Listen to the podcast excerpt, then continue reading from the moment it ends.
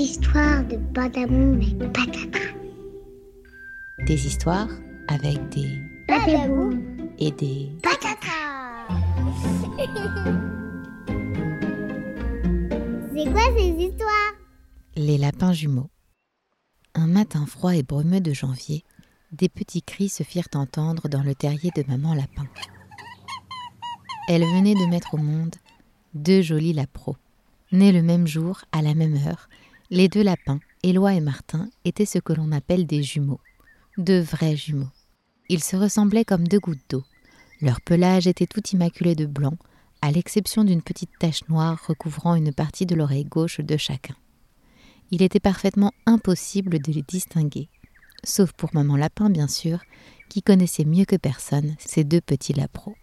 Le temps s'écoula joyeusement dans le terrier, et Éloi et Martin devinrent deux grands lapins prêts à parcourir le monde. Ils se ressemblaient toujours autant physiquement, mais leur personnalité, elle, s'était bien distinguée. Ils étaient, à vrai dire, opposés en tout point. L'un aimait se lever tôt, l'autre tard. L'un passait ses journées à manger, l'autre à lire. L'un racontait des blagues à longueur de temps, l'autre les écoutait surtout. Maman Lapin était heureuse de les voir grandir ainsi, et souvent elle leur disait Vous êtes si beaux tous deux, en tout point ressemblants. Mais quel soulagement, vous êtes si différents. Éloi et Martin n'étaient pas tout à fait d'accord avec leur mère. Être différent, ce n'était pas amusant. Quand l'un voulait jouer au ballon dehors, l'autre préférait rester à la maison pour se plonger dans un livre. Quand l'un voulait rajouter du sel dans la soupe de carottes, l'autre hurlait d'effroi car c'était du poivre qu'il fallait mettre. Les deux lapins n'étaient d'accord sur rien. Mais leur mère persévérait, et à chaque fois qu'ils se disputaient, elle les serrait tous les deux au creux de ses pattes et leur disait tendrement Vous êtes si beaux tous deux, en tout point ressemblants. Mais quel soulagement, vous êtes si différents. Un jour, alors qu'il était temps pour les deux jumeaux de quitter le terrier et de partir mener leur vie de grands lapins, leur mère mit une salade et une botte de radis dans chacun de leurs sacs et leur fit un gros câlin. À tantôt, mes lapros. Éloi et Martin se mirent alors en marche.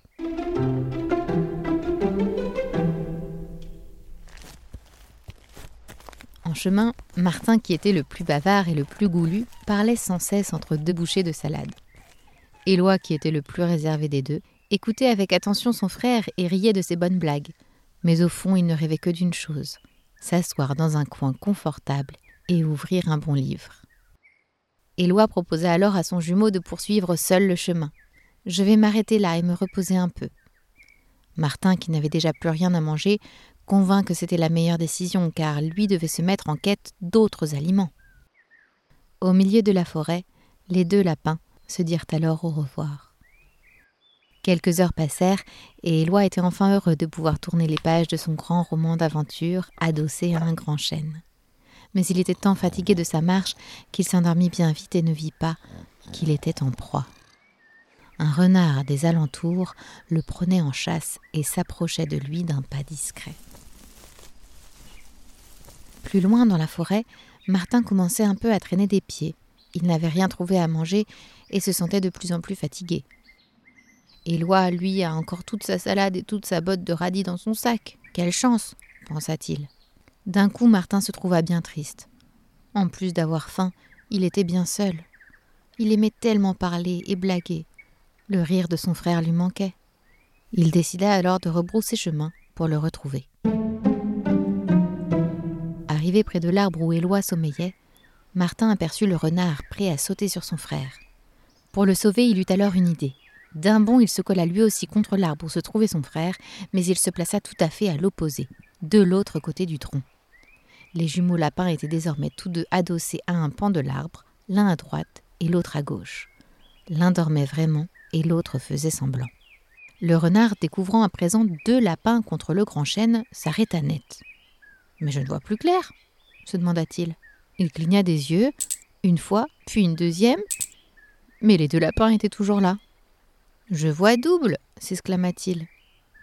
Il n'y avait qu'un lapin à gauche de cet arbre, et voilà qu'il y en a un à droite, en tout point ressemblant. Le renard s'approcha de l'arbre, mais chaque pas l'inquiétait un peu plus. Je deviens myope, par tous les diables. Dépité, le renard se dit alors qu'à défaut de sauter sur la droite ou sur la gauche, il n'avait qu'à sauter au milieu. C'est sans doute là que le lapin se trouve, pensa le renard. C'était un renard pas si rusé, comme vous l'aurez compris. Le prédateur sauta d'un bond et patatras, il se cogna la tête la première contre le tronc d'arbre. Éloi se réveilla d'un coup et Martin sauta de joie. Le renard un peu sonné découvrit les deux lapins qui lui avaient joué le mauvais tour. Pour se venger, il voulut donner un coup de patte à Martin, mais Éloi tira du sol son grand roman d'aventure et badaboum Il assomma la patte du renard qui s'enfuit aussi vite qu'il put, c'est-à-dire pas si vite, tout vaseux qu'il était. C'est bien pratique les livres, dit Martin à son frère.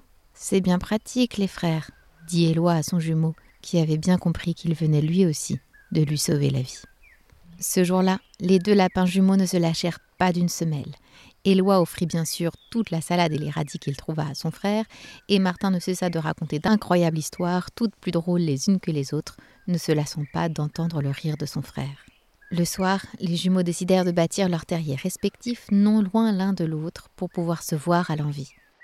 Au moment du coucher, Éloi prit la parole et dit Nous sommes si différents, et cela commence à me plaire. Oui, lui répondit Martin la bouche pleine.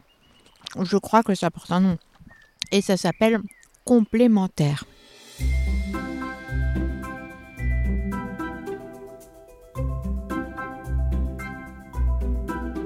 Merci d'avoir écouté cette histoire et à bientôt pour de nouveaux badaboum et patatras.